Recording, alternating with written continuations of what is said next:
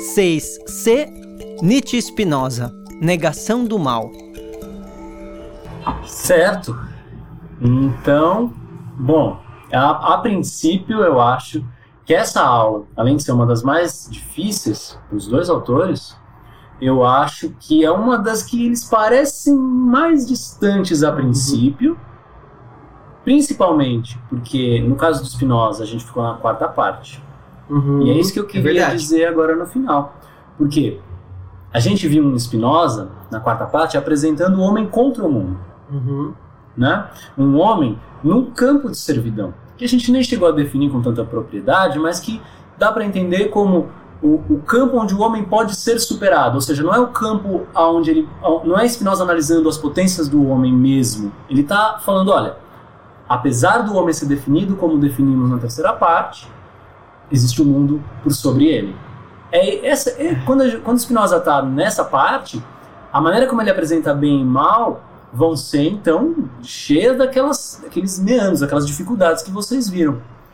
Mas agora eu acho que na conclusão dessa aula e nas próximas aulas, a gente vai pensar mais ou menos o seguinte: na quinta parte da aula, na quinta parte da ética, desculpa, Spinoza vai pensar o homem com o mundo. Uhum. Então, o homem é a partir das suas potências e o que ele pode com isso. Uhum. Então, a gente vai dar alguns passos para definir algumas potências do homem que não definimos e descobrir o que ele pode com o mundo e não mais contra o mundo. E eu acho que o que deixa a aula muito complicada é exatamente essa passagem. O, o Spinoza, na ética, faz uma passagem do homem servil para o homem livre. Isso. E é a, a, a mesma coisa que complica no caso da obra nietzschiana. A passagem do homem de uma moral pequena para uma moral Isso. grande, né? Para uma moral expansiva, uma moral de conservação, uma moral expansiva. Acho que é isso que confunde tanto, né? Essa, essa, essa dualidade de maneiras de, de se viver, de que, que, que é muito, foi muito bem colocado, contra o mundo ou com o mundo. Acho que Isso. isso complica. Perfeito. Então, aqui nesse momento, é até difícil da gente falar, olha, eles estão falando a mesma coisa. Porque ainda a gente ficou num Spinoza ainda muito acuadinho. O que eu quero que a gente veja é que, de repente, na, na próxima aula e na aula sequente, É. onde a gente vai falar muito da quinta parte da ética e, e um pouco de noção do conhecimento e tal, vocês vão ver que bem e mal vão desaparecer. A gente não vai mais usar, a gente está deixando isso para trás. Todos os conceitos que a gente falou, a gente deixa eles para trás no sentido de que a crítica foi feita para superá-los. né? São como muletas que se fazem desnecessárias, né? É assim que na bibliografia que a gente indicou, no, ar- no artigo da Chantal, ela termina falando isso. Ela termina, olha, bem e mal são conceitos muletas. Eles se fazem desnecessários a partir do momento em que começa a se pensar o homem com o mundo. Né? O homem, ou seja, o- o- o- isso, isso ficou claro com o Rafael, o homem só com a aula de Nietzsche. O homem só pensa bem e mal enquanto ele está se pensando contra o mundo, enquanto ele está pensando o mundo agindo contra ele. Né? A moral escrava é essa muleta. É, exatamente, quando ele consegue superar isso, a própria valoração bem e mal é deixada de lado. E o Nietzsche fala, essa moral é usada como muleta, no sentido de que quando ela é superada, a gente passa a pensar em termos de bom e de ruim. Né? E aí muda a maneira. O, o, o, Spinoza vai colocar de uma maneira e o Nietzsche vai colocar ah, de ver como belo o que há de necessário nas coisas. Né? Perfeito. Não é como se depois dessa abertura não houvesse mais um retorno. A gente passa a não usar mais a oposição bem e mal. Exatamente. Quando o homem, para dizer com outras palavras, quando o homem começa a se pensar em conjunto com o mundo e com a natureza, a verdadeira liberdade vai se apresentar como necessidade. Isso a gente já sabe. Em suma, é na liberdade que Spinoza vai estar para além de bem e mal. Se isso não ficou claro hoje, é porque hoje a gente está discutindo mal no contexto daqueles que estão em servidão, daqueles que ainda estão contra o mundo. Ah, lembrando sempre que vão ser novos os valores que vão ser colocados. Então é algo que ainda não foi antevisto. É algo que a gente ainda vai trabalhar. No final da aula a gente colocou um novo valor, que é a ideia de bem. Qual é a ideia de bem de Spinoza? Que não vai mais ser um enfrentamento. Isso é algo novo. Isso é algo que vem para dizer algo novo. Né?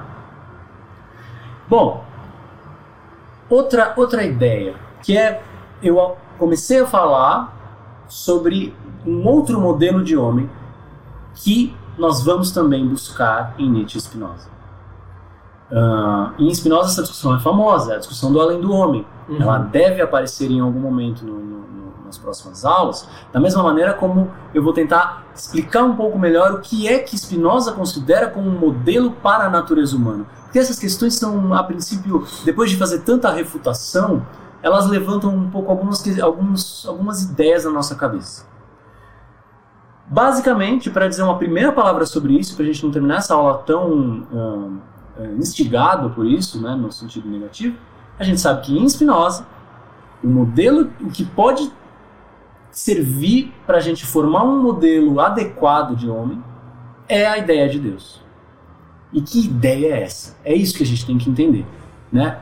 Porque no contexto do bem e mal, o homem comum, a moral, a moral escrava, a moral comum, Spinoza chamaria de moralidade comum, ela apenas tolera a necessidade, como acaso. Ela tolera a necessidade, ela vive a despeito do mundo.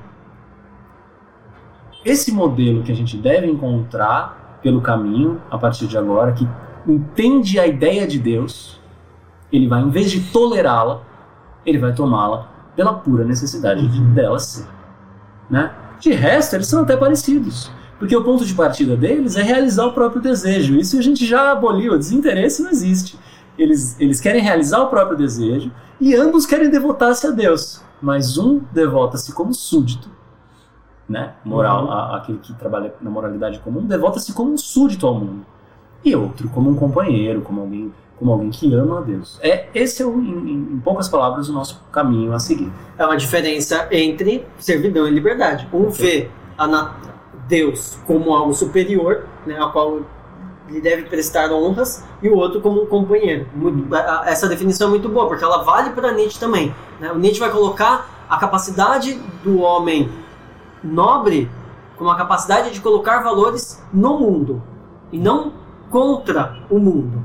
Né? Então é uma definição que, que é parecida. Obviamente, Nietzsche não vai falar da questão de Deus, mas vai falar da capacidade de amor fati, que é a capacidade de amar o destino Enquanto que o ressentido está sempre falando, não, não queria que fosse assim, tá tudo errado, não gosto desse jeito. Né? Então, são, são, são definições que, em alguns momentos, puxam conceitos diferentes, mas que têm ideias, que têm conclusões parecidas. Né? De um lado, a gente tem o escravo que é jogado de um lado para o outro e que precisa dos valores para se conservar, né, minimamente, que seria uma boa definição de servidão. E do outro lado, a gente tem o nobre com uma capacidade de valorar e uma maior capacidade, de, roubando do Spinoza, de afetar e de ser afetado. Uhum. Né? Uma vontade de potência que busca criação, condições de criação e de afirmação.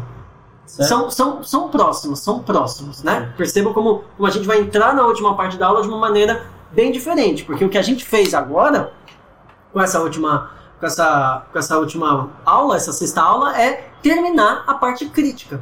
A gente concluiu a parte crítica quando a gente deixa de lado até os critérios de bem e mal, né?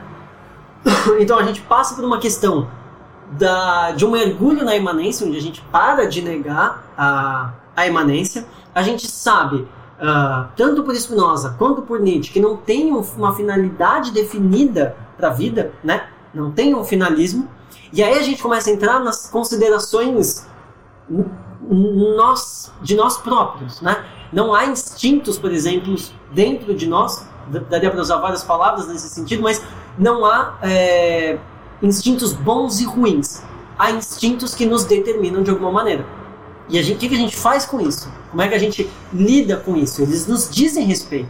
Né? A gente tem certas medidas, a gente tem certos valores, a gente tem certas capacidades de afetar e de ser afetado, a gente tem certos interesses. A gente precisa colocar eles, a gente precisa buscar essa capacidade de expressão. O que a gente vai falar nas duas últimas aulas é exatamente isso. Né? Como considerar nossas medidas, nossa capacidade de afetar e ser afetado, nossos valores como balança ao invés de usar os critérios de bem e mal que estão estabelecidos.